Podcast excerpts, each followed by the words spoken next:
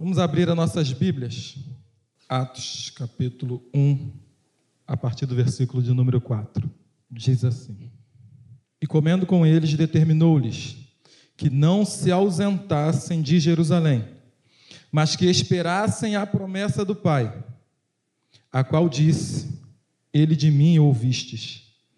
Porque João, na verdade, batizou com água, mas vós sereis batizados com o Espírito Santo não muitos dias depois. Versículo 6.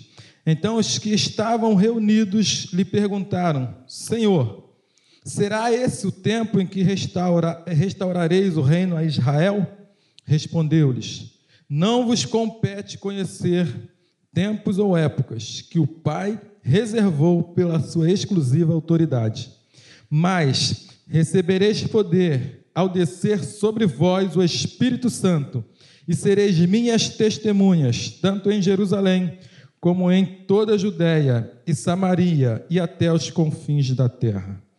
Deus querido, nós te damos graça, Senhor, e bendizemos o teu nome, porque o Senhor é Deus e nós estamos felizes, Senhor, com esse dia que o Senhor nos proporcionou. Continua, Pai, falando conosco é o que nós te pedimos e te agradecemos em nome de Jesus. Amém.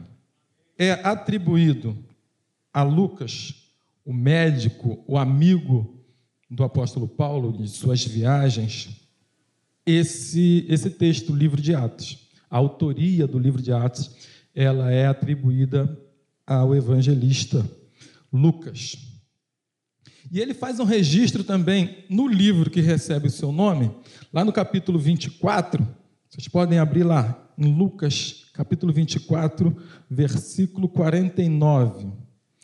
Diz assim lá no texto: E eis que sobre vós envio a promessa de meu Pai.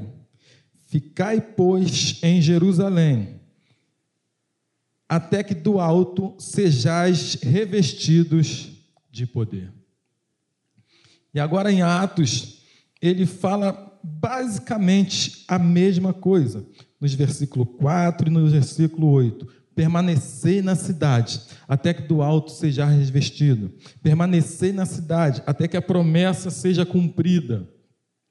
Então eu quero falar com vocês três assuntos específicos que tem nessas passagens. A primeira, Deus ele faz uma promessa, uma promessa através do profeta Joel, que foi lido aqui. Joel, lá no capítulo 2, no versículo 28, especificamente, foi que pastor até leu, ele diz: E acontecerá depois que derramarei o meu espírito sobre toda a carne, vossos filhos e vossas filhas profetizarão, vossos velhos sonharão e vossos jovens terão visões. E ele continua até no versículo 32.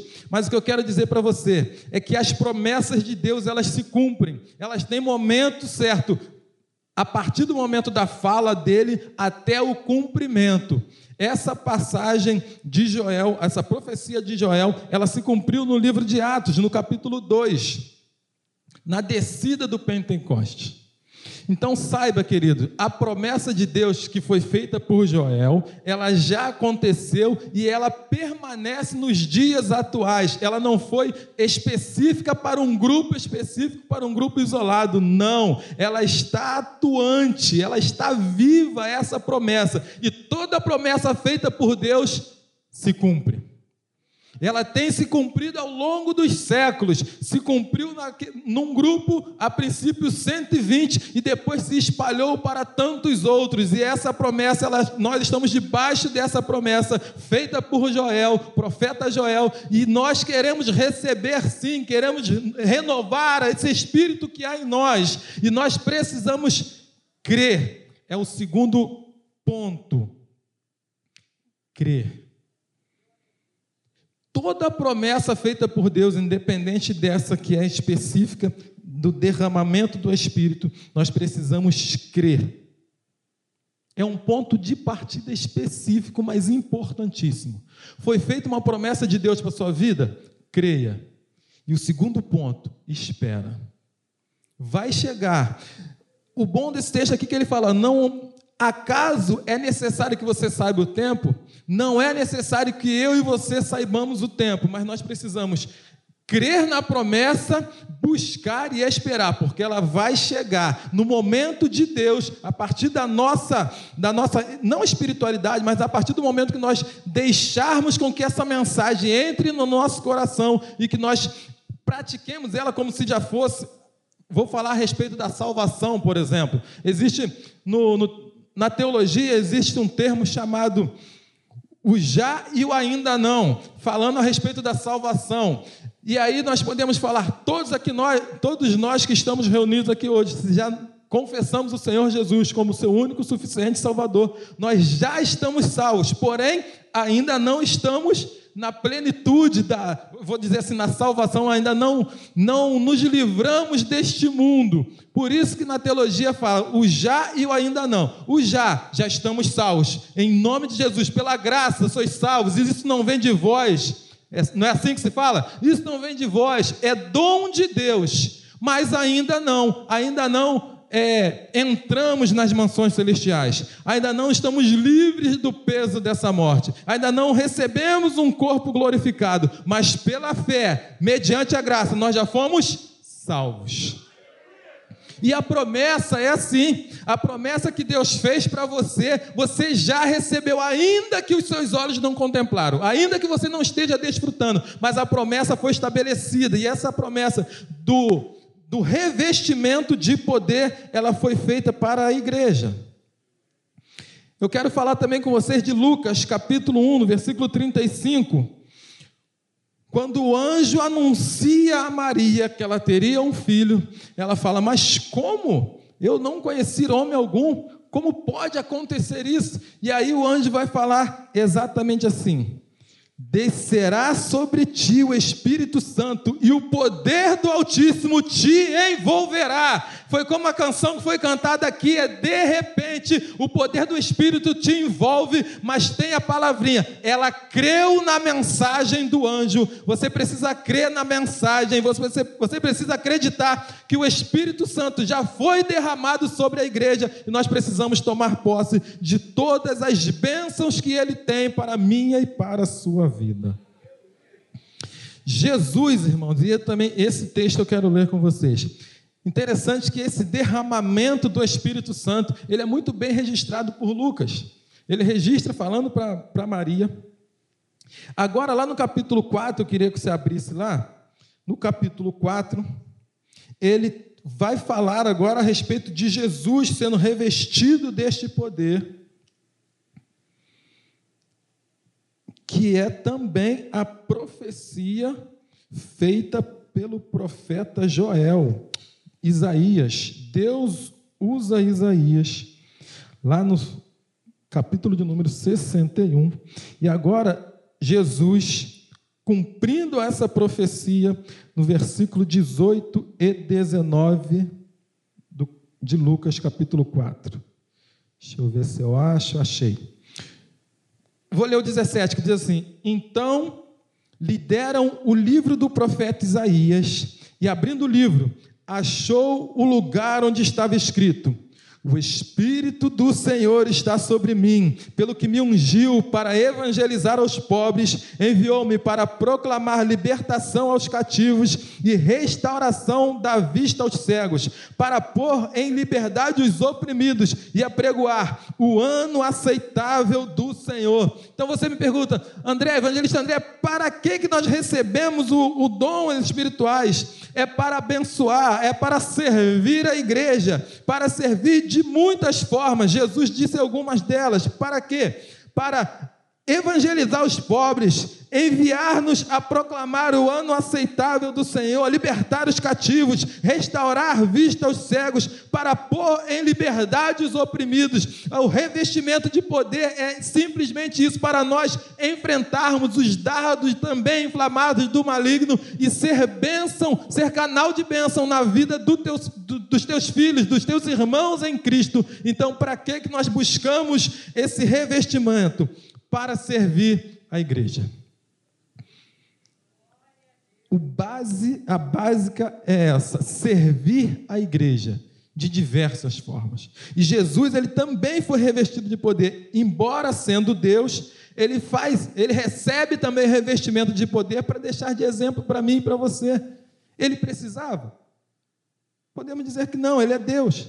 Mas e aí eu falo isso para você, será que você está aqui já há algum tempo? Não preciso buscar, eu sou crente, eu sou é, remido e lavado no sangue do Cordeiro, mas a atuação, ela muitas vezes é como se fosse, deixa eu lembrar o nome do personagem do desenho que comia espinafre, Popeye. É como se fosse o Popeye. O espinafre que dá. Avelino gostou, né? Comia muito espinafre, né, Avelino? É isso que o, o, o, dom do Espírito faz, o Espírito Santo, revestimento de poder vem, vem fazer isso. Aquilo que nós não fazíamos, aquela capacitação que nós achávamos que tinha, ela é multiplicada a cem, a mil, e aí tudo aquilo que nós não tínhamos capacidade de fazer, o Espírito Santo faz por mim e por você, porque a Bíblia também vai dizer o seguinte: se creres, farás sinais muito maiores do que todos aqueles que eu tenho feito. Mas os sinais são feitos por quê? Porque o Espírito Santo te revestiu de poder. Você pode até aparecer, mas quem tem que receber toda a honra, toda a glória e todo o louvor é o Espírito Santo que habita em mim e habita em você tudo o que foi prometido se cumpriu. E se não cumpriu, vai se cumprir. Toda promessa feita por Deus, ela se cumpre. Para isso, basta que nós creiamos naquele que fez a promessa, porque ele é fiel para completar. E o Espírito Santo vem sobre nós para nos revestir de poder. É um revestimento. Nós já lemos isso, mas eu quero frisar isso com vocês. Versículo de número Atos, capítulo de número 1, versículo de número 8. Mas recebereis poder ao descer sobre vós o Espírito Santo. Uma outra coisinha que eu quero deixar frisada e registrada no coração de vocês, encontra-se nos versículos 14 e 15 do mesmo capítulo de número 1 diz assim. Ele está falando sobre os apóstolos, sobre os discípulos. Deixa eu só dar uma explicação rápida. Né? Qual é a diferença de apóstolos para discípulos, irmãos? Os apóstolos eram aqueles doze. Depois, depois Judas morre fica apenas onze. E os discípulos? Todos aqueles que seguiram. Todos aqueles que seguiam a Jesus, alguns mais de perto, alguns mais de longe, mas discípulos eram muitos discípulos. É certo que um pouco mais à frente, depois que a igreja é, é estabilizada, muitos é, sofreram por conta da perseguição, eles afastam. Mas só para você, só para ficar registrado, se porventura você tem alguma dúvida ou tinha alguma dúvida em relação a isso, os discípulos eram todos aqueles que de certa forma seguiam a Jesus.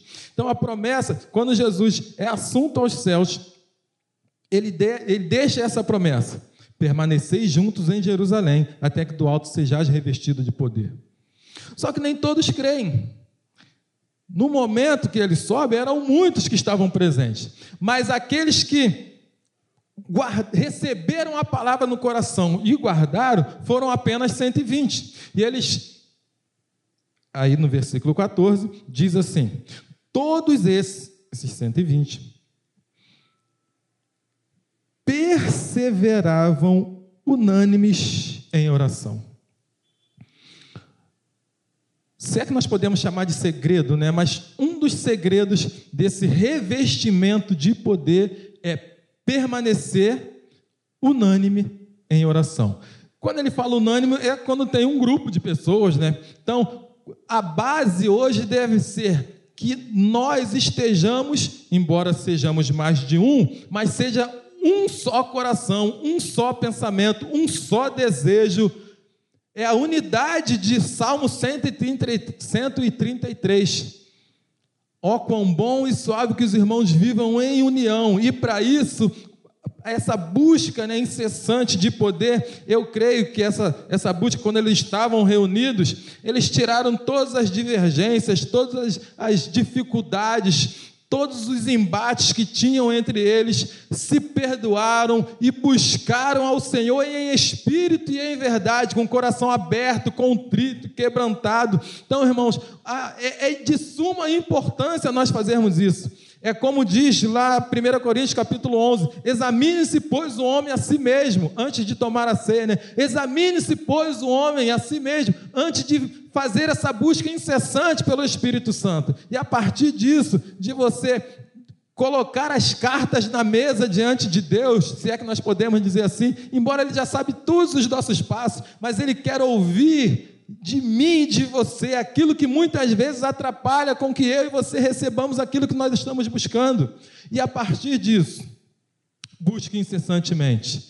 Unânimes, eles estavam juntos. Essa reunião vai acabar, nós estaremos indo para casa, mas continue buscando, buscando e buscando, porque de repente, pode ser na ida daqui para sua casa, pode ser no banho, pode ser aqui no culto, no momento da oração, pode ser em qualquer momento. O Espírito não marca a hora para vir pousar sobre ti, simplesmente ele vem, faz morada e te reveste de poder e autoridade. Mas você precisa aguardar a promessa, sabendo que aquele que fez a promessa é fiel para cumprir. Você precisa crer, você precisa perseverar em oração. Quando estiver reunido, de preferência, unidos num só propósito.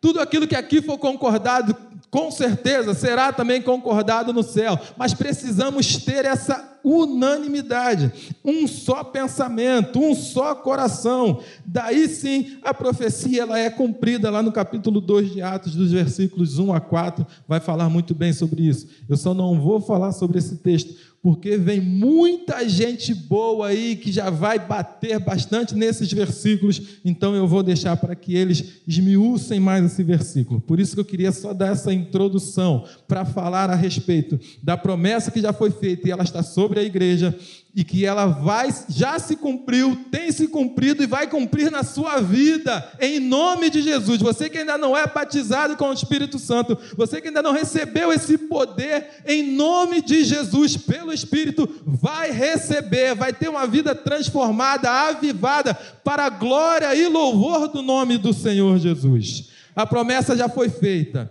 Creia que ela chegará e pousará na sua vida hoje. Continue buscando. Conserte-se com quem você precisa se consertar, se é que você precisa. E permaneça crendo que a vitória chegará em nome de Jesus. Amém?